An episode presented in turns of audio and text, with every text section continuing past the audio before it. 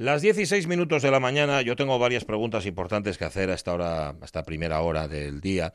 No quiero tampoco que os asustéis. Son preguntas que llevan tiempo sin contestar y lo mismo que he estado durante 20, 30, 40 años sin que nadie me haya dado una respuesta correcta al respecto, puedo pasar a otros 20, 30 o 40. Que no sé si voy a vivir tanto, pero vamos, los que sean. Como si son 10 minutos, me da lo mismo. Puedo, puedo esperar. Pero tengo que plantearlas así todo. Y la principal de todas ellas es la siguiente. Veréis, hace ya muchos años, bastantes años, ponle un par de decenios, o sea, que vienen siendo 20 años.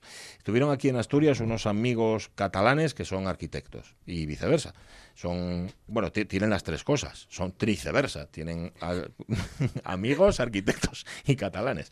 Ninguna de las tres cosas va emparejada. Podrían no ser amigos y sin embargo seguir siendo arquitectos y desde luego catalanes por nacimiento. Estuvieron aquí en Asturias. Y una cosa llamó poderosamente la atención. Y hoy volvió a llamarme la atención a mí, por eso me acuerdo. ¿Por qué los baños, los cuartos de baño en Asturias, por lo menos los de las viviendas de construcción antigua, ¿vale? los modernos ya no sé cómo son porque el mío es moderno, o relativamente moderno, y no lo tiene. Pero el de mi madre, que es de los finales de los 60, la casa de mi madre, sí que lo tiene. ¿Por qué los baños tienen un peldañín en Asturias? Eh, ¿Por qué, Sonia Avellaneda? ¿Tú lo sabes? ¿Lo sabes?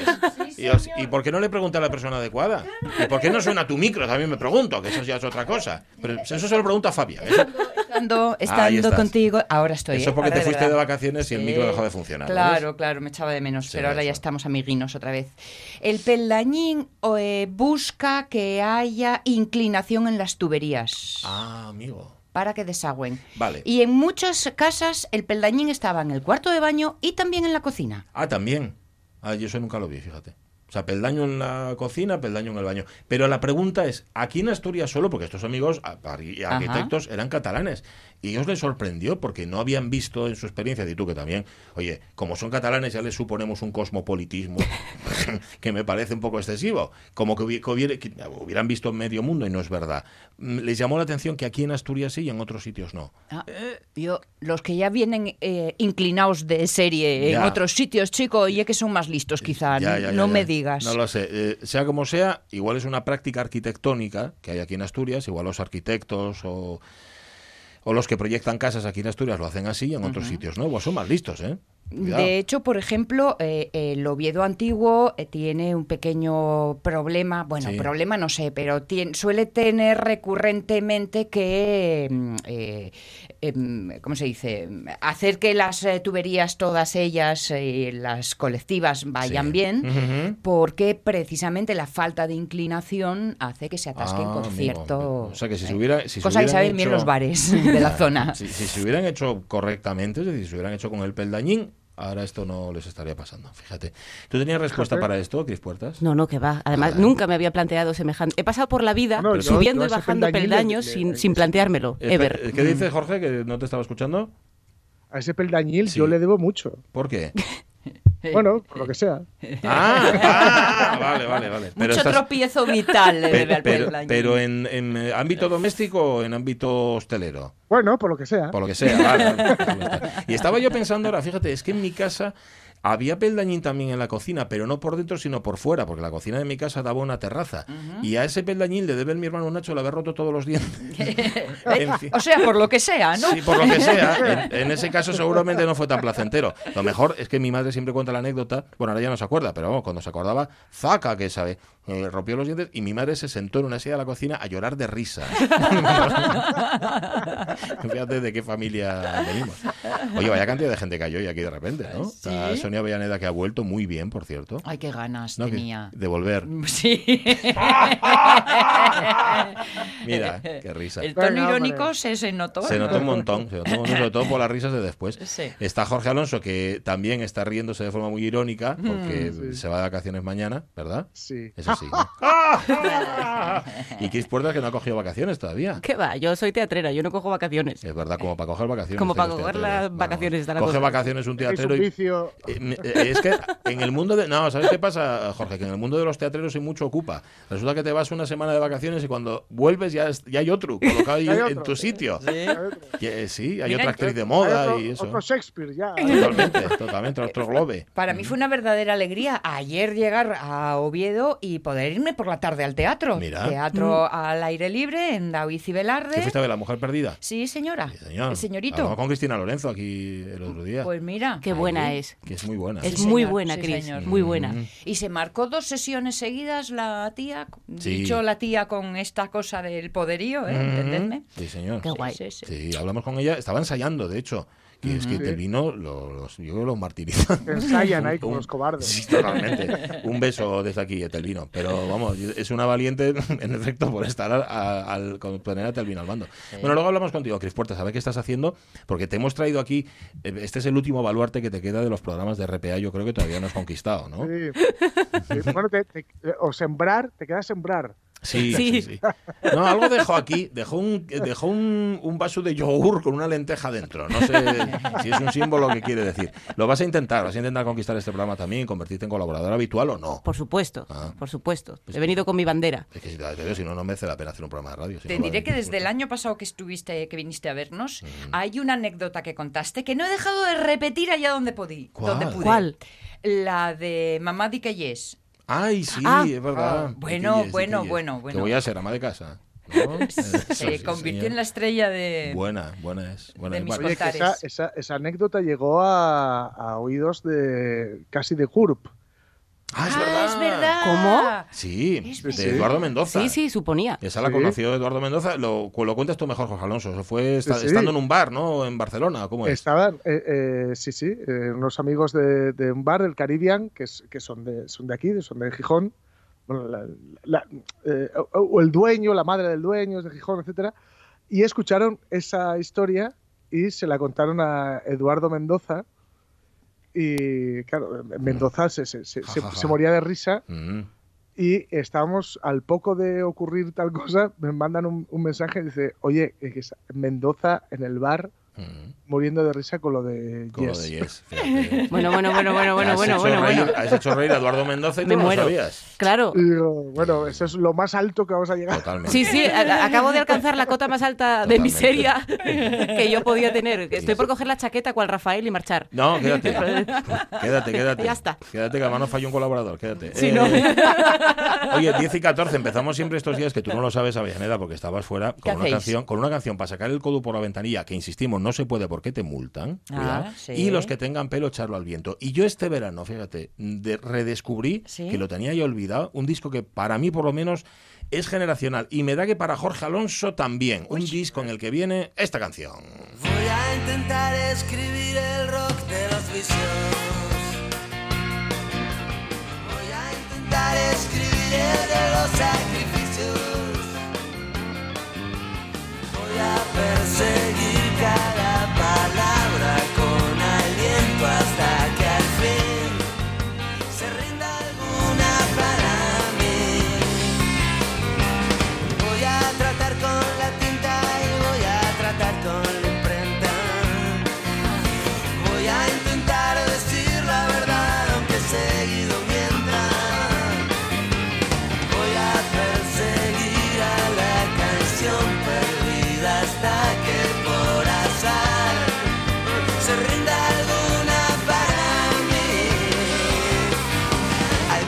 es el, el sin documentos de los Rodríguez. Mm, ¿Tú te acuerdas del año, Jorge Alonso? Así aprox. Uf, eh, yo creo que en 90 y, ¿qué? 93, 94. Por ahí, por ahí puede Igual ser. un poquito más. Por ahí éramos muy jóvenes, muy jóvenes, muy jóvenes. Sí. Sonaba en todas partes el sin Sí, sí, documentos. Que sacó, yo no sé cuántos singles, que de aquella todavía se sacaban singles. Sacaron Sí. de este disco, pero era un auténtico pelotazo. Y no era el primero suyo, yo creo que era el segundo de los Rodríguez. Era el segundo y, y estaba además eh, Julián Infante. Julián. Infante era el, el guitarrista de Tequila. Sí, el guitarrista sí. de Tequila. Muerto ya, por desgracia. y- sí, sí, sí, sí, quedó por, quedó por el camino. Sí. Y, y estaban ahí fabricando, eh, bueno, los Rodríguez con Calamaro, que había venido de, de- de Argentina, y se había encontrado con Ariel Roth habían- en, en Malasaña. ahí en alguna biblioteca seguramente. Seguro, seguro. Eh, o sentados en un peldaño de un, de un baño público. Sí, ahí, y estaban empezando a construir lo que, lo que, luego, lo que luego fueron, ¿no? Lo que luego fueron. Los Rodríguez, sí señor. Mm. Eh, a mí me trae tantos recuerdos que no sé cuáles son. Es que no sé cuáles son. Te pido, amigo desconocido, si ves a mi rock perdido, lo traigas por aquí. Porque hay veces que dices tú, jo, esto sí, lo escuchaba yo cuando tenía 23 años y entonces te pasa lo que a Felipe el de Mafalda cuando de repente le dicen que imagínate que todo estuviera aquí, que no hubiera distancias, que todo estuviera aquí. Entonces se te acumulan todos los recuerdos y no sabes exactamente qué recordar. yo, el año ¿eh? pasado ya, ya, lo he contado, además hace relativamente poco aquí mismo, eh, cuando entrevisté a, Andrés Calamaro, que, no iba a dar entrevistas y que finalmente sí que la dio y tal. Dice, la peor entrevista de, mi vida. De los mismos nervios. Bueno, de, la tuya. Un día te cuento yo la peor de mi vida. Aquello, aquello no fue una entrevista. Pero Calamaro no debe ser fácil. es difícil. es difícil. Y lo, último que me salió fue decirle, oye, mira, lo siento. Eh, a mí, en honestidad brutal, me salvó la vida. Y le di un, cachete en, la mejilla. Ah, que desfáchate, ¿no? Él se, y se enteró él de que le habías dado el cachete. Sí, sí, Perfectamente. al, tipo, al tipo le encantó, me dio un abrazo. Pero el tour manager que estaba con él le dijo al dueño de, bueno, a Iker, amigo, que es el que lleva el tema de Metrópolis, dice, eh, tu amigo ha pegado a Calamaro. ¿En serio? Pero no lo dijo en serio, lo dijo de risas. No, no, ah, no, que es un tour manager. No, no, un poco, mosqueado, un poco mosqueado. Mosqueado, que es tonto. Ay, ay, bueno, bueno. Pues mira, aquí los tienes y en buena compañía. Aquí lo tienes a Calamaro. Ay, señor, qué jóvenes éramos entonces. Yo es porque estoy en la crisis de los 50, ¿eh? Pero por, eso. me da recordar discos antiguos. No te voy a preguntar dónde has estado, de Sonia Villaneda, porque eso forma parte de tu privacidad. En Asturias, en todo ¿Has caso. estado en Asturias? Sí, ¿no? Ya os digo esto porque además me mola hacer patria de muy casa. Muy bien, muy bien. Sí. ¿Y, estuviste bien? ¿Estuviste a gusto? Oh, ¿Te oh, trataron bien? Oh, bueno, veo que sí, ¿no? Espero que no sea irónico. No, no, no, vive, vive. Para volver, ¿eh? eh sí, sí, sí, sí, en cuanto pueda. Bueno. Eh, Cris Puertas, a ver, estás o estabas, ¿eh? que no sé si ha acabado ya en Veranes. Sí. Vale, ¿haciendo qué? Eh, lleva una explicación un poco densa. Yo siempre estoy en proyectos que no se pueden explicar con una sola palabra, me temo. Sí. que no se puede hacer tampoco chistes con veranes o primaveres. Ya. No, se debe, Bueno, tiene mejor rima que, verano. Pero vamos a ver. Eh, en la Villa de Veranes, eh, bueno, hace tiempo, de hecho esto lleva tres años ya, se, había la idea de crear un monólogo a partir de, bueno, una serie de datos que sí se tienen sobre personas que vivieron y que habitaron en, en Veranes. Entonces, bueno, elaborar una fantasía a partir de ahí, porque Veranes es una preciosidad, pero sí que es cierto que las piedras están tan bajas que hace falta algo que ayude a mm. que la imaginación... Hay que darle volumen. Claro, hay que darle volumen. Entonces, para eso está el teatro, amigos, para construir eh, muros, paredes y puertas. Eso soy yo.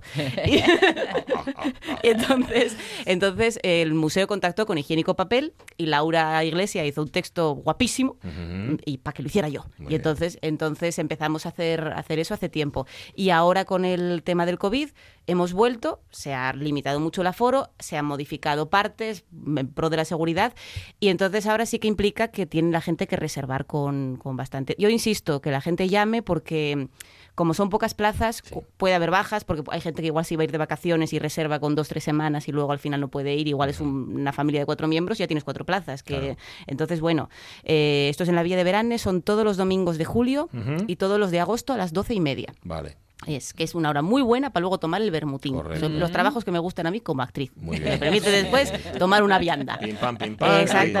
Con, resacum. no, es una hora muy buena. Es una hora muy buena. Porque me puede salir, no, mucho no, pero tú el día antes no hace falta que te acuestes a las 10 de la noche. Tampoco. Eh, perdón, no quiero que lo escenifiques aquí, pero ¿qué les cuentas? Eh, básicamente, lo, yo interpreto un personaje que, cuidado, el nombre Boconia Caregia, que era dama de compañía de la, de la señora de la casa. ¿Existía como tal? Existía como tal. ese nombre? Existía como... Sí, el, el, texto es de Laura, pero está supervisado por el museo. el ah. tema era Laura hacía el texto, lo pasaba al museo, el museo... Bueno, entonces sí que es cierto que es como que a esta persona le pasaba muchas cosas, que es esto que hace uno para, para dar más datos de los que tiene esta persona. No tenía una vida tan intensa esta mujer. Seguro que no. Pero bueno, aprovechamos entonces, eh, claro, es intentar ir entrando por por los recovecos de la villa eh, desde el punto de vista de ella y hablando de, de, de cuando se hacían pues, la cocina de veranes, la importancia que tiene, cómo eran los platos, cómo los guisos, los olores, eh, cómo, cómo creció Gijón y a partir de Gijón hubo explotaciones agrarias a su alrededor, así nació la villa, pero luego la villa fue cambiando. Entonces, bueno, va contando, va viajando en el, en el tiempo, eh, comentando todo esto. Ajá, vale, se quedan muy asombrados, ¿no? Pues, Se quedarían con la boca abierta, pero como no lo sabes porque lleva mascarilla. Ese es el plan. Es extraño. Es extraño Es ahora. extraño, ¿no? Sí, sí, sí, sí. No sabes cómo reacciona el público. Lo sabes más tarde. La, mitad de la cara, ¿no? Lo sabes un poco, o sea, sí, sí lo cazas porque al final, bueno, somos seres humanos y, y- Sí, y- sí. y lo notas.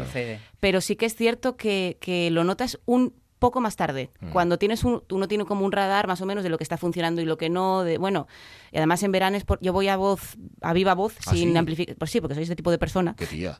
Bueno, fueron muchos años de trabajar técnica vocal para tirarlos a la basura. Y además ahora ya no fumo ni nada. Entonces, digo, "Ya, vas a tirarme el rollo totalmente. Y vamos a hacerlo aquí a viva. Pero claro, no hay rebote. No tienes una pared que te rebote la voz y que tú Sí. se... Entonces la tendencia es hacerlo pues muy teatro clásico español de ante la duda pasarme más que... Más que Exacto. Exacto, pero en drama, más en, en una locución de estas más, más eh, Muy intenso todo. que, que lo que entren dentro. De la que les gusta de la que les gustan Avellaneda. Sí, Sí. me encanta. Es que eso verdad, es- es verdad, es verdad. Buah. Muy bonito porque ya no eres una persona, eres, o sea, es como si tú te elevaras en un peldaño. Vamos a decir la palabra peldaño en otro programa. Sí, la, parece la- que es- la palabra de, de hoy. es para el leitmotiv. peldaño, sí, es como si tuvieras un peldaño por encima Correcto. del resto de espectadores que eso te ayuda como a llevarles el, Muy el foco. Nuria, muy Nuria. Sí, ojalá.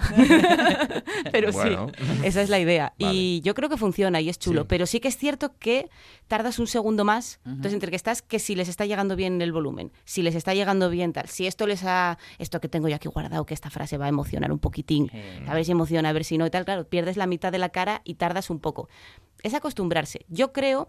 Yo todavía no he hecho, me ha tocado ya hacer esto que es en, al aire libre, digamos, y me ha tocado hacer también función eh, al aire libre en el botánico. Hicimos, Ah, sí. hicimos hace un par de días eh, un cuentacuadros que hacemos con Cuéntame un cuadro, que es Ah, un sí. espectáculo, mm, a mí me gusta mucho y es, es para niños, pero yo creo que los adultos lo disfrutamos también bastante. Y es con pintura en vivo, con música en vivo. Yo voy contando la historia de Maruja Mayo eh, de modo como hago yo las cosas, muy macarra y, y contando, venga, chicos, arriba, tal y tal. Hacemos un poco eso. Y, y también es curioso porque la gente está muy lejos. Sí que es verdad que no es lo mismo los niños cuando están solos sentados en una silla con su mascarilla puesta que antes, cuando estaban todos juntos en el patio de butacas. Las reacciones son distintas. Es interesante. ¿Qué pasa ahora mismo? Que estamos trabajando por, por inmediatez con los proyectos que teníamos antes. Yo creo que esto va a ser interesante.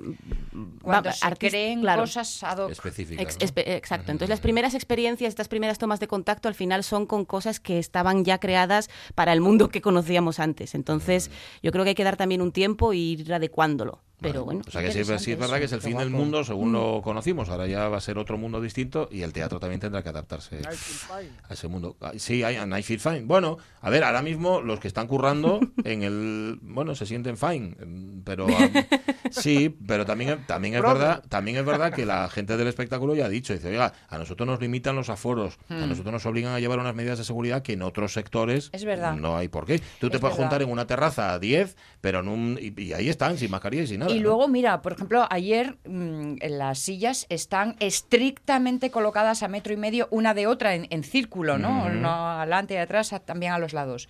Y claro, tú vas con tu eh, amiga, tico, tico, tico, mano a mano, hombro a hombro, tan estupendamente, y ahora nos separas. Claro, ayer- lo decía ayer Félix Domínguez, ¿te acuerdas, Sí. Jorge? Sí, efectivamente, que decía que, que estaba separando parejas. Claro, claro, es que eso. Yo creo, yo creo que Como las pelis de Woody Allen. Había que poner la pila, la pila de sillas a la Mm, entrada. sí. Según vas entrando, te dan tu silla y te colocan ¿eh? el grupito junto y luego a partir de ahí el metro y medio. Claro, igual que, igual que se hace en una terraza. Tú en una terraza te sientas con cinco o con seis, ¿verdad? Y no, no- nada impide que tú estés ahí con esas personas y sin mascarilla tomando una Claro, cerveza. pero en las sillas colocadas previas es difícil. ¿Dónde pones cuántas? Ya. ¿no? Pero si quien va entrando va con su silla en la mano.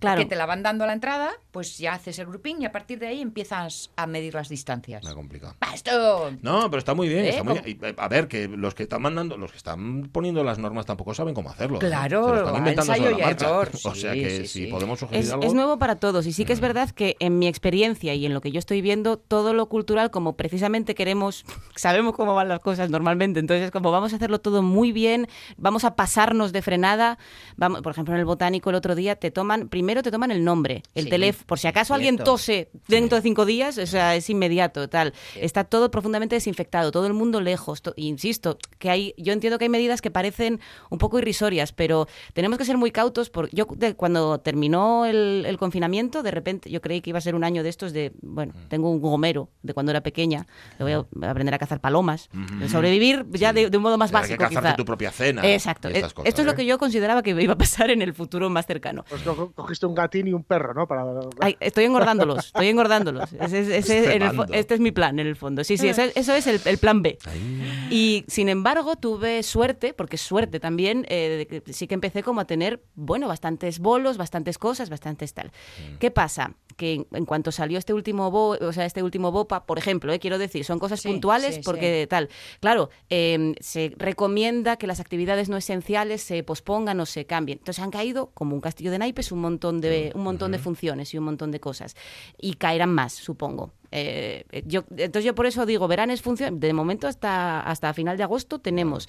Yo no sé, no por, no por que sepa nada ni por nada, pero yo creo que todas las actividades culturales ahora están un poco sujetas casi a semana a semana. Ayer o antes de ayer se suspendió un pasacalles de Factoría Norte que vi por Facebook. Eh, están pasando ese tipo de cosas. Entonces, claro, ¿Prohibimos o no prohibimos? ¿Qué hacemos? Entonces nosotros tenemos que ser súper escrupulosos con la seguridad, porque si se nos suspende un bolo, por mucho que se posponga, al final hay Sí. un momento en el que ya no puedes seguir, eh, vas al día, o sea, tú al final trabajas por obra o servicio, entonces si esta obra o servicio no se hace, bueno, Pues no cobras. pues no cobras, Ya está. así de- efectivamente. así de claro.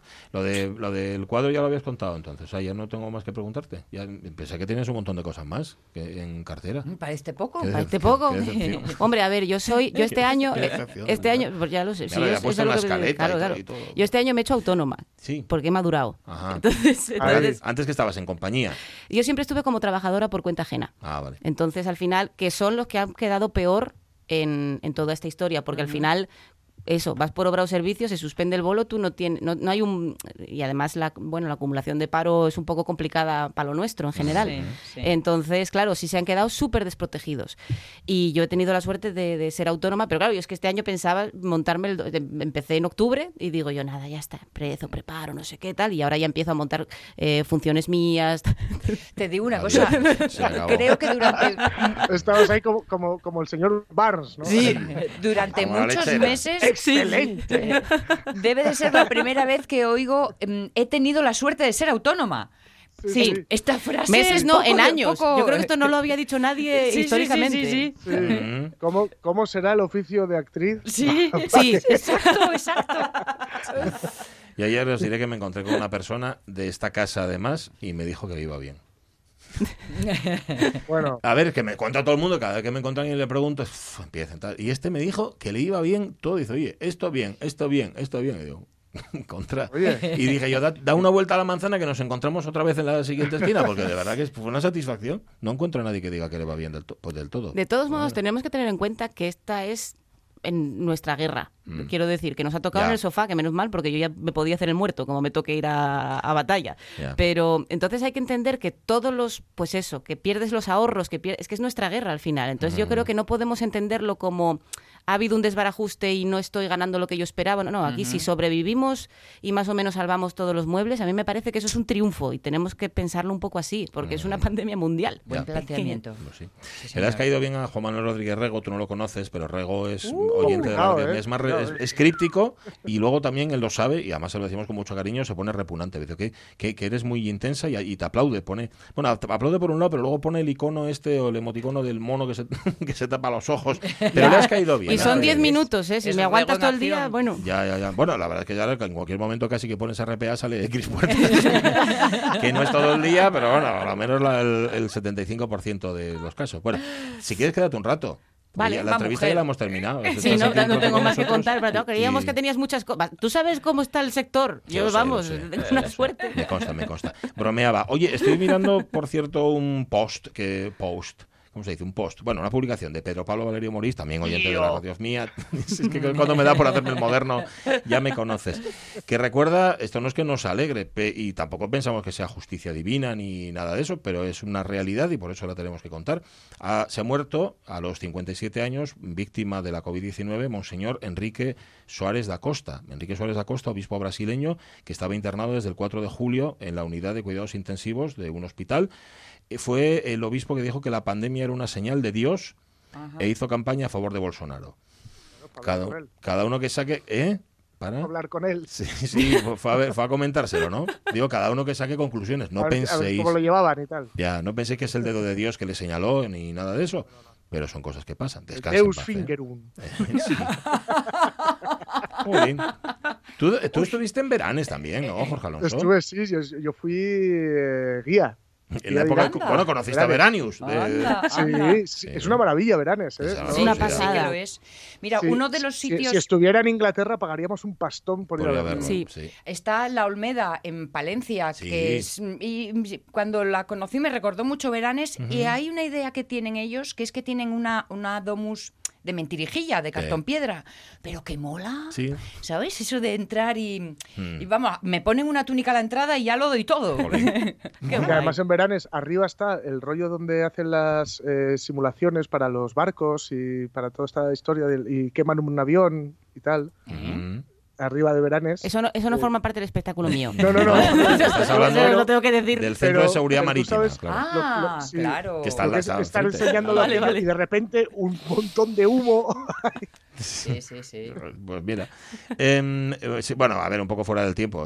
Creo que no había aviones, o sea, ahora muy primitivos los que había en época de Veranius. Avión. Hoy es el día de hoy es el día del libro. Claro, esto es la nueva normalidad y hace que del 23 de abril se pase... Hoy es el día del libro, 23 de julio, siempre el 23 de abril, y hoy las librerías celebran el día del libro. ¡Qué chulo! ¿A que no lo sabíais? Pues no. Pues ya os lo digo yo, para que lo sepáis. También es el día del cerebro, pero eso es otra historia. sí, eso iba a decir, hoy es el día del cerebro. Sí, pero tienen, en efecto, Jorge, tienen un cuajo estos de las librerías que están todo el tiempo intentando ganar dinero. Es que no, no les da vergüenza. Vendernos cultura, obligarnos a leer y estas cosas. Os preguntamos hoy, en torno al libro se pueden hacer muchas preguntas, pero pensamos que hay un libro que tú lo cogiste cuando eras pequeño y que a partir de ese momento te convertiste en lector. A lo mejor luego perdiste el hábito. Pero hay ese libro que yo he puesto el mío, he puesto el mío en el Facebook, que era Escuela de Robinsones de Julio Verne. La de veces que yo me habré leído Escuela de Robinsones y me encantaba saber que les pasaban muchas cosas a los protagonistas y luego, que la cosa terminaba bien. No os estoy haciendo spoilers, sencillamente acaba bien porque yo creo que las obras de Julio Verne acaban mayormente bien, ¿no? Todas. Escuela de Robinsones es el mío. ¿Tenéis libro? Un, un, Un, libro que le faltaban unas hojas mm. y, empezaba. La primera frase era: La nave estaba. No, el prao estaba al pairo. El prao estaba al pairo, pero prao no, era prao, el ¿no? Prao, no, es una nave. Es mm. una nave propia de, de, Sandokan. ah, vale. Hoy me encanta lo del pairo, ¿eh? Estaba al pairo y, me, me, enganchó tantísimo y luego, pues nada, pues Sandokan, pues, ya veis. Y le faltaban hojas al libro, pero al principio, al final o al medio. empezaba ahí, al principio, al principio, pero bueno, un par de ellas, ¿eh? Es que la, mi mujer leyó Guerra y Paz, se la leyó entera y descubrió cuando se la estaba leyendo que en el segundo tomo, a la mitad del segundo tomo, le faltaban páginas aquella se lo leyó entero, ¿eh? se lo acabó, pero le faltaban páginas en un momento dado. Es que eso es, vamos, una amargura. sí, señor. sí, señor. ¿Te leíste Guerra y Paz? Sí. Bueno, no, porque en realidad me faltaban 10 páginas que no venía en la edición. ¿El tuyo, Cris Puertas? ¿Tu libro? Yo tengo... Eh, tengo uno de infancia que era, eh, era una serie de libros, era Zach Branningham de Jordi Sierra y Fabra, ah. y era muy irónico y me divertía mucho, y yo creo que fue la primera vez que vi la lectura como algo lúdico. Pero a mí el mm. que me, el que me tocó fuerte, fuerte, fuerte de verdad, y que explica el tipo de persona que soy, eh, ya fue preadolescencia, y fue El lugar de los caminos muertos de William Burroughs. Ah. A mí eso, eso, eso me voló la ah, cabeza. por lo fácil. sí, sí. me llamaba este, este, muchacho intensa, ¿verdad? Pues, hay, que leer en la, en la adolescencia, me imagino ese libro, ¿no? Mm, hay que leer si tienes algún tipo de, problema, mental, eh, bien de la adolescencia o ya en la edad adulta. Vale, vale, vale. estáis escuchando clic, clic, clic ahora mismo, porque es que le estoy dando me gusta a todas las respuestas que no les he dado antes, que han llegado muchas ya a Facebook y luego las comentamos. ¿Vale? ¿Os parece? Las 11 menos 25, ahora vamos a contar noticias. Venga. Venga, ahora.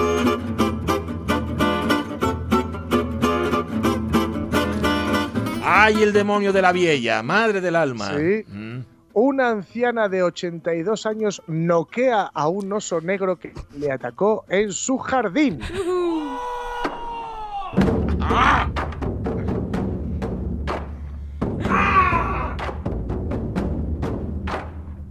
¡Al oso! ¡Ah! Eso significa al oso, ¿no? En japonés. Ajá. Japonés. Ah, Sucedió en Japón, dice la noticia, ya claro. Ya. Ajá. En la prefectura de Hiroshima, es famosa por su Por su prefectura. Todo el por mundo su recuerda. Sí, tú vas a. Caer. ¿qué, qué, qué- qué puedes comprar en Hiroshima? Prefecturas, Hiroshima. fundamentalmente. Claro, a- a- te puedes llevar cualquier, en fin, Sí, eh, sí. ejemplar. Pues ahí, Ram- a ver si lo digo bien, ¿eh? Rumiko Sasaki, Ah, lo has hecho muy bien. ¿Eh? una mujer de 82 años, se topó de bruces con un ejemplar adulto de oso asiático en el jardín de su casa. Y dice el texto, tras una breve pelea, una breve pelea. encanta. Ujú. breve, consiguió derribar al úrsido, que puso patas en polvorosa ante la bravura de la abuela. Ojo, ejemplar adulto, ¿eh? No penséis que era un esbardo. No. Es cierto que los osos negros no son como los grizzlies estos de, de Yellowstone. ¿no? Ya, que cuesta más tumbarlos si tienes 82 años, ¿no? Sí. Son, son más pequeñinos, pero bueno, hay, hay, hay que tumbarlos, ¿sabes? Y esta señora, en fin, estaba quitando las malas hierbas, dice, en el jardín de la casa, acompañada por su marido, que, que no intervino. Normal. No, no. huyó. Sacó la cámara. El, el marido dijo, con una Hiroshima ya he tenido bastante. Sí. Dice, me arañó la cara y vino hacia mí, pero parece que le devolví el golpe, parece. Dice, o sea, le devolvió el golpe y salió volando. O sea, la Dice señora no sabe- la-. La- No sabe lo que hizo realmente, ¿no? Ella, ¡hala! No, Pa'lante. No, no, ella reaccionó como, como supo, como pudo, como, como Dios le dio a entender, Muy bien. ¿no? Y bueno, según la Asociación de Cazadores Locales, que se ve que existe, Mm. ha habido 252 avistamientos de osos en la región en lo que va de año, Mm. aunque esta es la primera ocasión en la que se registra un ataque a una persona o viceversa. Es que te iba a decir yo, esto está mal redactado. Es un ataque de una persona Claro. al oso. Aún Ujú. así, los cazadores recomiendan a los excursionistas que vayan pertrechados con una radio, un teléfono móvil o incluso una campana. Ah, ¿Eh? Bueno, una campana pequeña, ¿no? Eh, Sí, digo yo, porque si no. De dos una- toneladas. o Pero una radio de las de un mal control. Eh, un- es un, un mal control. walkie-talkie. Un walkie-talkie. Sí. Eso. Eso. Y una, y una campana, pues bueno, nada, para. Bueno. Si te encuentras con un oso, pues le, le tocas ahí el himno de Asturias y ya. Sí, el bendita la reina de nuestra montaña o algo así. Claro, Muy la bien. población de oso negro asiático en Japón, en todo caso, dicen, ha ido mermando Normal. debido a la caza ilegal y los encontronazos con los granjeros. Ujú. En, eh, estos animales dicen que destrozan los sembrados y bueno, algunas zonas de Japón han propuesto políticas activas para la protección de este animal amenazado. Una de las políticas activas que han propuesto es poner carteles diciendo, atención, jardín de una abuela, no pasar. ¡Ya me fastidié, Bubu! ¡Voy a escaparme de aquí! Sí, vale más. Es verdad que además no solamente es un país Japón donde han mermado la- los osos negros, sino donde hay más ancianos. Así Sí, que hay una relación verdad. directa, ¿no? Sí. Cuanto más ancianos hay, menos osos negros andan demorándose por ahí. Escuchemos en directo la fiesta de Sasaki, Rumiko, Sasaki. Míralo. Llevas una campana o un tambor taiko de estos, ¿no? Sí, sí, Taiko nada, lo, lo que tú veas. Taiko se llama, espera, es que eh, me ha puesto un mensaje a Manuel Paz, al que voy a felicitar por su cumpleaños, lo voy a hacer con retraso porque fue el otro día y no me acordé. Felicidades Manuel Paz, Ah, que venga. está pendiente del programa y Besos y que, abrazos. que él hizo tambores Taiko Sí, con dos eh, con dos pipas de sidra, con dos tonelas de sidra. Ah, qué guay. Aquí nos lo contaron, sí, sí. Tremendo. Yo los toqué. Sí, ¿eh? Sí, bueno, así pum pum. pum. Un poco por de lado. sí. Las 11 menos 20, bienaventurados los que sufren. ¿Y por qué son bienaventurados los que sufren? Porque serán consolados. ¿Cuándo? En esta vida o en la otra, pero serán consolados, sin duda. Es una promesa del Señor. Pero ¿no sería mejor no hacerlos sufrir? Sí, tal vez. No te asombres si te digo lo que fuiste. Pero esto no tiene mérito, si no te hacen sufrir, ¿qué mérito tiene? Bien, hablemos de sufrimiento y de ahorrar sufrimiento a los demás. Se entrega el autor del atraco a un estanco en Gijón para, textual, no hacer sufrir a su familia. Oh, qué bonito. Este es el autor de un atraco, como decías, un estanco en el barrio gijonés de La Calzada. Y esto pasó el 18 de mayo. Eh, entró y se llevó todo el dinero de la caja, de la caja registradora. Eso sí, primero el numerito, es decir, amenazar al empleado con un cuchillo y todo esto así que vemos en las películas. Pero se ha entregado a la Policía Nacional después de que la misma lograse identificarle como autor durante las investigaciones realizadas en su entorno.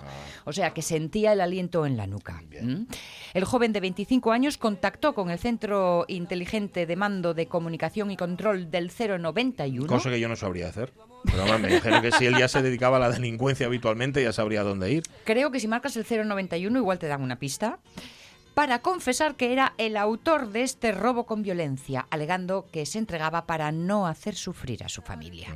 El robo se produjo a las ocho y media de la mañana, el 18 de mayo, cuando, armado con un cuchillo, amenazó al empleado del estanco de la Avenida Argentina en Gijón. Una tos. Al lado de mi casa. En directo. Ah, sí. Eh, Sí, es verdad, Sí, que te, sí. es verdad que te queda por ahí cerca. Y se Sí, llevó, espera que sigo yo, que no tienes tú la voz para muchas historias. Se apoderó del dinero de la caja registradora, bueno, dio detalles. Por ejemplo, eh, atención eh, a este detalle, porque es un detalle de delincuente, de, de- pero de toma el dinero y corre. Eh, fingió acento marroquí el individuo en cuestión. Esto lo dice la noticia del comercio, ¿eh? para intimidar al empleado. Por ejemplo, también tiró la ropa a un contenedor para dificultar su localización y despistar a los investigadores. Vamos a ver, lo tiras Claro, a un contenedor, te lo pillan. era un en el genio de- de- del del mal. mal. Del mal. Además, atracando en la propia ciudad en la que vive. Sí, que sí, dices sí. tú, pero cógete un autobús. Claro, vete a- eh, bueno, no, Debe de ser muy habitual, ¿eh? Porque Sí. esto en las CSI del mundo mundial que hay, siempre dicen, es que el criminal trabaja en su radio de acción, Eso donde verdad. se siente cómodo. Eso es verdad. Y este, y este lo dice. Este ya tiene antecedentes ¿eh? por robos violentos. Y sin embargo, fíjate, robos violentos y tiene un corazoncito para no hacer sufrir a su familia. Eso es porque el muchacho ama a su familia. Y amar es sufrir. Para evitar el sufrimiento no se debe amar. Pero entonces se sufre por no amar. De modo que amar es sufrir. No amar es sufrir. Y sufrir es sufrir.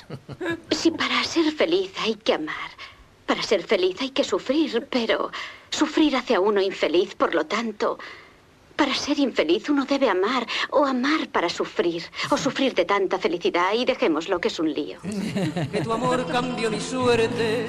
Se Así estuvimos de todos los 90 en Gijón. Sentados en los peldaños de los váteres, de los Que si sufrir, que si de amar, las que si no sé qué. cafeterías y de los bares de noche. Bueno, em, por cierto, estoy leyéndome la biografía de Woody Allen, fabulosa, fabulosa, a propósito de nada, me está gustando. Y he llegado al momento en el que Woody Allen conoce a Diane Keaton. Mm. Ya no se puede adorar más a Diane Keaton como la adora Servidor, pero ya, por lo que cuenta Woody Allen, todavía se puede un poquitín más. Qué mujer. Qué, mujer. Madre, llevo o- oyendo hablar bien de ese libro en los últimos 10 días. Pues ya te lo presto yo. Yo estoy igual, yo estoy igual. Que Todavía no lo leí. que es como un sí. bombardeo de, bueno, vale, está bien, me voy a dejar. o- o- yo estoy leyendo un montón este verano, la verdad, estoy aprovechando que aprendí a leer hace relativamente poco, ya lo he cogido con ganas. Y este es el último, lo dejé ahora para, digamos, un poquitín el final, ya con- cuando estás currando. Me está encantando Qué bueno. por las pocas pretensiones que tiene Woody Allen. Es que tenéis que leerlo porque es que el tipo dice, "Va, a mí lo que me gusta es ver fútbol en la tele, porque dicen que soy tan intelectual, etcétera, etcétera. Lo bueno que tiene eh, participar en un programa como este es que te puedes permitir ciertos lujos. Por ejemplo, estoy terminando el de Manuel Astur y Mm. con una gana de terminarlo para Eh. poder llamarle y decir, "Ay, eh, ¿quieres que te hagamos una entrevista? ¿Nos permites? Puedes llamarlo ya, porque Jorge ya se lo leyó, ¿no? ¿O estás en Sí, él? Sí. me lo leí, me lo leí, me lo leí y, y me gustó, pero está tan bien escrito. Sí. Y Que da asco. que- que- sí, bueno, aparte, que a, a mí me dejó hasta un poquito de mal cuerpo. Ahí va. Sí. Y es tan sensible, ¿no? Pero eso es porque, claro, ya te digo, en los 90 eh, Tienes, sufro, sí, no sufro. El síndrome Grace Kelly es lo que tienes tú, me parece a mí. Bueno, hoy es 23 de julio, quedan 161 días para finalizar el año. Capicúa, año 1431, en Suiza se inicia el concilio de Basilea, noveno concilio ecuménico universal. Pues si San Mateo, pues si ¿qué anda? ¿Qué dices tú de San Mateo? San Juan, ¿qué es San Juan? Venga, vete por ahí. San Come. Y el San otro, Come el otro, y ¿cómo el se San llamaba? Damián. Eso, San Damián. San Come y San Damián. y San Damián, Eso los sería dos. repartir y me quedo en... Bien, cosa de... Bueno, hablando de sus cosa cosas, clero, ¿no? Que sí, la hostia y tal, ¿no? Su jerga, coño. Bueno, jerga. claro. A ver, están hablando, pero respetuosamente, se comunican así. Correcto. Noveno Concilio Ecuménico Universal, en 1431. ¿Llevaba el cristianismo funcionando? Bueno, qué decir, 1400 años, nueve concilios solo. Mm, Eso es, que, que no cobraban dietas por, por ir a los concilios, porque si no, yo Sí. hubieran hecho muchos más, ¿no? Uno al año. Eh, ca- Cada uno era mm, más raro que el anterior. ¿eh? Cada vez lo liaban más, ¿no? Para que la gente no se enterara y tal. ¿Y, y quién es, qué es antes el huevo o la gallina? Eh, ¿Se Claro, concilia claro. por el concilio o el concilio se llama concilio porque se concilia? Yo creo que es concilio porque se juntan todos. Aparte que eran todos obispos y no tenían que conciliar nada. Vale. O sea, esto- la conciliación se la traía bastante al pairo. Me da la impresión, ¿eh? por estos señores. Que pero iban a sitios buenos, ¿eh? Sí, Iban a Basilea. Sí, sí, A Basilea no es cualquier Es aburrido, pero no es cualquier cosa. Eh, ¿Qué más pasó, Jorge Alonso?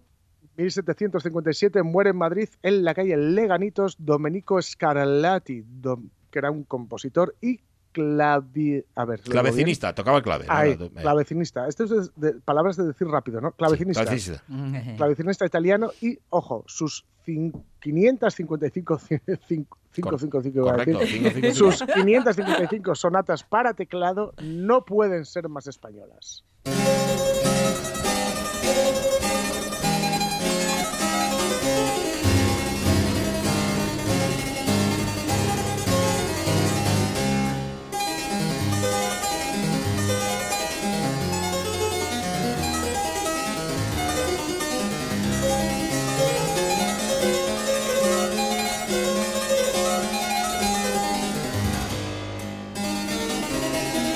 No sabemos tocar el clave solo podemos mover mucho la cabeza. Escuchando esta Esto, música. esto me recuerda al Mundial de Italia 90 cuando hubo un- una jugada A mí también me lo has quitado la boca. sí, sí, una jugada en el área y estaba Kini de comentarista dijo petó barullo Petó barullo. Bueno, bueno, bueno. Petó. eh, Bueno, pero eso como- a ver pitó barullo el árbitro Pitó, pitó barullo o, o pi- Sí. pitó barullo. Pitó barullo Pitó, Digo, pero qué pitó ahí Kini dice barullo barullo. Qué bueno, qué bueno. Las tiene más tranquilas, ¿eh? este Domenico Scarlatti. O sea, de hecho alternaba las te- las sonatas estas van por parejas, va una lenta más lánguida y otra así toda rápida y con ritmos muy españoles, muy españoles, aunque él era italiano. Bueno, se na- nace eh, tal día como hoy viene al mundo en Leningrado, además en el año 31 Víctor Korchnoi, ajedrecista soviético, el mejor jugador de ajedrez que nunca consiguió un título mundial. ¿Por qué? Porque Korchnoi tenía mucha competencia. A vosotros Kasparov, ¿cómo os caía? Os caía bien, ¿eh? Porque con vosotros era de otra forma. Con vosotros era de otra forma, pero conmigo era un hijo de puta. Que en las partidas que teníamos me hacía así. El fuck you. El fuck you. Es Es que me le- daba patas por debajo de la mesa. Sí, sí. Tío. Y me echaba eructos, me los proyectaba. Para la cara el tío. que ese guarro. Bueno, Korchnoi es que es de la misma quinta, eso que Karpov, que, o Karpov, y Ka- Pero no Kasparov. tenía el pelo churretoso No, no, como Karpov, ¿eh?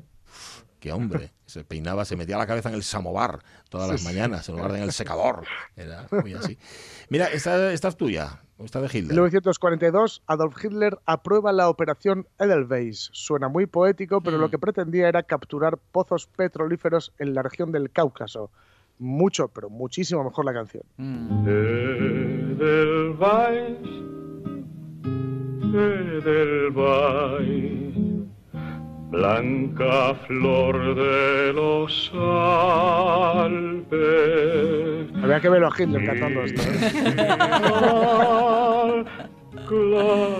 Ahí en el nido de las águilas, ¿eh? Asomado. Tienes al saludar. Lo bueno que tenía Hitler es que no cantaba, cuando cantaba esta canción no la cantaba a primera hora de la mañana, porque como no le gustaba madrugar, No, no, no, no. no. Igual a las Sabéis tres de la que tarde. Dor- dormía hasta tan tarde que cuando llegó el, el- Sí. el desembarco en Normandía eh, se enteró muy tarde ya. Sí, Bueno, sí. dormía hasta tarde, pero trasnochaba mucho, nos contaste Sí, tú, ¿no? Sí, sí, sí. Les Y maldades y para- venían por la dar- noche. Mm, Para dar la paliza, además, a, Un a la gente que pelmazo. estaba con él. mm, Todo el rato contando ahí, pues eh, estaba yo cantando Edelweiss, no sé qué. Pero es que estos así que mandan mucho, y entendedme la frase, son siempre de discurso largo, ¿eh? Son unos pesados todos ellos. Sí, es como que se recrean en sí mismos y entonces... Y cuanto menos hacen, más tienen que contar, claro, que se acuerden Sí. de las batallitas Sí, sí, sí. pasadas. Pues imagínate a Mussolini también, ¿no? ¿Cómo? Que tuvo que haber sido lo mismo en cuanto empezó. Además italiano. Y además, buf, italiano. Y Claro. periodista, que era periodista, Mussolini. Ah, sí. Sí, sí, sí. Eso- Sí. sí, Es que solo cosa, contamos sí. los defectos. Claro. Solo contamos los defectos. Pero bueno, aquí estábamos escuchando del Vice, ¿no? ¿Os acordáis? Esta es De ahí viene Eva Brown. Ah, mira, sí. De nieve Que acababa de hacer el zumo, además, el zumo de naranja, con, con, con el con electrodoméstico la su propio apellido, con la Brown. De Toma, Hinder, que se te van las vitaminas. Tiene mucha, mucha razón, eh, ahí lo diré, Ramón Redondo, quien ya se ha dado cuenta de que aquí se está dando una conjunción de lo peor de lo peor. En este estudio se ha juntado el hambre, la gana de comer. No encuentro el mensaje exacto, luego intentaré leerlo en cuanto lo encuentre, pero dice que vamos, que tampoco ayuda a tener aquí ni a Sonia Benet ni a X Puertas. Está algo. Íbamos bastante bien, Jorge Alonso y servidor, hasta que llegasteis vosotras. Año 53, tal día como hoy, nace Ana Botella. Venga. Abogada, política española, fue alcaldesa de Madrid, hija de Ana Serrano Sancho Álvarez, campeona nacional de mus. Esto no Toma. este dato. lo Pero ignorabais. bueno. Sí, señor. Es hija de una campeona nacional de mus. ¿Cómo no se iba a casar con Aznar? Claro. Normal, ¿no? Es que esto va Claro, todo, claro. va al oro para el tesoro. Su Relaxing Cup of Café con Leche en Plaza Mayor fue, atención, elegido por la revista Time Ajá. como uno de los 10 gazapos de políticos del año 2013. Vale, diréis lo que queréis de Ana Botella, pero a ver cuántos políticos españoles citó en el año 2013 la revista Time. Venga. I have the chance to speak to many of you in private conversations and also in our presentations in St. Petersburg and in Lausanne. I must say, I like to continue our friendship and frankly, Frankly. I don't want this to be our last chance to speak to each other. So let me tell you a little more, More. about my beautiful hometown, Madrid. Hay que decir una cosa, ¿eh? Es escalofriante. ¿Quién no quiere ir a Madrid después que después de escuchar esto. Yo no obstante rompo una lanza por Ana Botella que se atrevió a hacer esto. Otro no lo hace. Y otro, como su marido, se piensa que sabe inglés y lo Sí. hace. Ella, ella no sabía y sabía que no sabía. Estoy segura de que ensayó Fijo. Sí. Fijo. Elot. Yo que tenía un coach. ¿Os imagináis ese día por la mañana tomando el café, Hmm. mirando para el infinito diciendo, hoy voy a, voy a hacer el, o sea, el- el viaje del guerrero hasta, hasta allí? Lo- los Juegos Olímpicos de estos de Madrid dependen de lo que yo diga hoy, ¿sabes? ¿No? Mm. Y, la, y la tía diciendo, venga. Pero lo grave realmente, no. anda Como que no ha el habido... del rey. Sí, Mm. tal cual. Anda que no ha habido gente que... Porque quiero decir, lo de que los, los políticos tengan nivel de idiomas, por lo que Sí. sea, que nunca se ha estilado. No, Eso nunca ha interesado. Pero lo malo es el tono, que Mm. parece que está hablando, no sé cómo decir, de- con, hablando- con- sí. con gnomos. Le falta decir country. Y religion. sí. Parece, pa- parece que va a salir This unos, is our...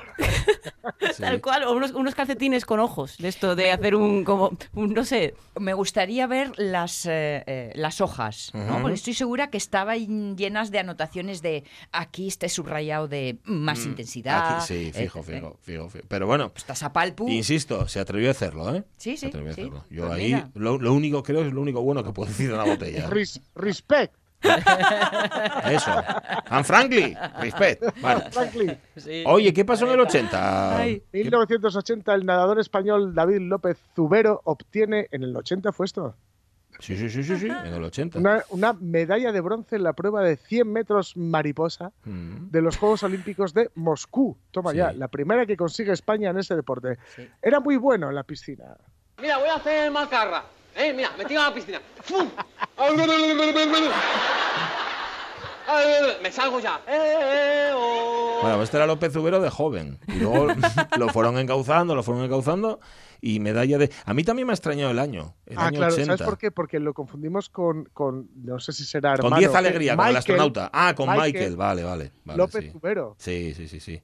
Ah, no, mira, Ramón Redondo dice, David era el hermano mayor de Martín.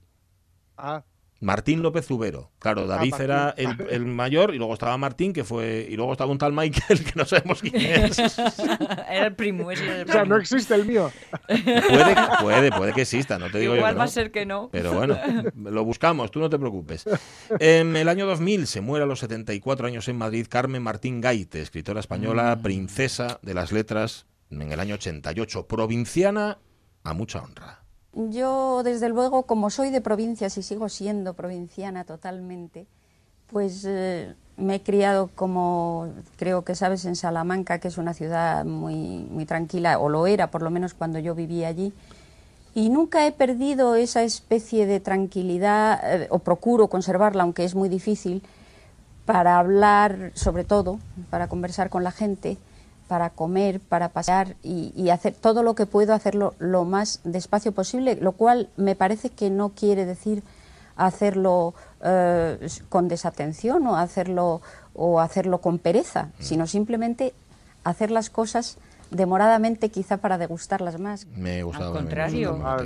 Qué, qué gran escritora y sobre todo qué, Sí. qué- qué- qué mujer que tuvo que soportar un tiempo a Rafael Sánchez Ferlosio. Ya, ya solo por eso. ¿En qué año has dicho, perdona, que En se el murió? 2000 se murió. Vale, vale. 2000. Sí, sí, el príncipe se lo dieron en el año 88 a Carmen Martín Gaite. Tiene un libro estupendo, yo lo leí porque, por- porque mi, mi mujer me lo recomendó, ella se lo había leído antes, que es el Usos amorosos en la España del, no sé si es del franquismo o de la dictadura y tal. Libro precioso, un estudio serio, ¿eh? O sea, Sí, sí. mm, Guapísimo. Digo por si os interesa. Si no, no pasa nada. Y la última de todas. 2007, en Figueira da Foz, en Portugal, la policía detiene al peligroso delincuente Jaime Jiménez Árabe, el solitario. Así lo Este, este. El solitario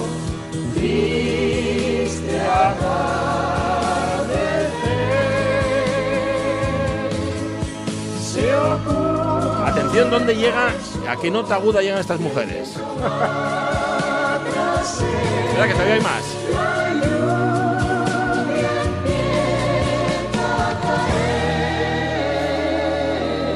Madre mía. ¿Quién son?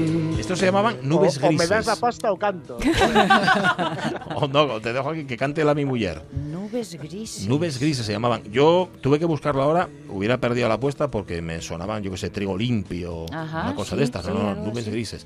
Pero Y son que- honestas con lo que provoca la música, de que es el- la, la nube de lluvia. Sí, puede ser. Bueno, por lo menos en esta canción sí, porque eso, imagínate un solitario, un tipo solitario, ¿eh? caminando por el, por el parque y se empieza a nublar todo, es horrible. Pero es que no puede sonar esto, voy que hay al mucha gente. Eh, sí, bueno, mira ahí el estribillo. Al pasar el solitario.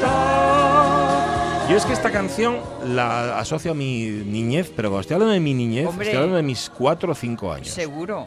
Y la recuerdo, o sea, yo escucho la palabra solitario, bueno, pienso en varias cosas, y e, e inmediatamente la tercera o cuarta cosa es esta canción, El solitario. Era esta y... Esto ¿cómo- es setentero total. Sí, ¿y cómo era otra que había que.? Yo creo que era de los puntos, la de Caminando por la. Llorando por la Alhambra, Llorando por Ah, Granada, Llorando por sí. Granada. Son canciones que yo tengo aquí de escuchar por la radio con 3, 4 o 5 años. Por ahí. No sé por qué os cuento esto. Ya sabes, los recuerdos que se agalopan. Ya, la- a- a- agolapan. Eso. La crisis de los 50, boba.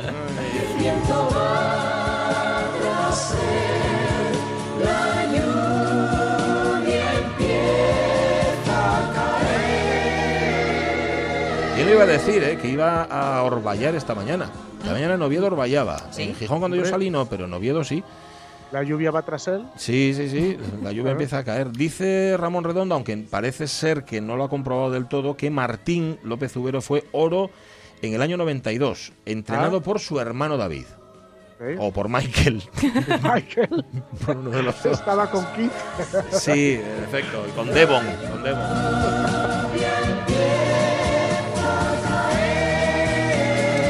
Bueno, ¿qué importa? Que te puedes estar aquí todo el rato que quieras, ¿eh? Yo estoy bien, de Bueno, pues momento. nada, nosotros también. ¿Tú estás bien, Avellaneda? Bueno, Bueno, fantástica. aterrizando y todo lo demás. Yo estoy hoy como dejándome caer, Tú ¿sabes? estabas, pasar. estabas mejor ayer, ya te lo digo yo. Sí. ¿eh? Bueno, pues no te voy a llevar la contraria. Vale, por respeto nada más, ¿eh? Fabián Solís está bien siempre y Jorge Alonso y lo tenemos. Bueno, y vosotros Sí. estáis ahora dispuestos a escuchar unas noticias de rechupete y luego la segunda hora de la radio mía, claro.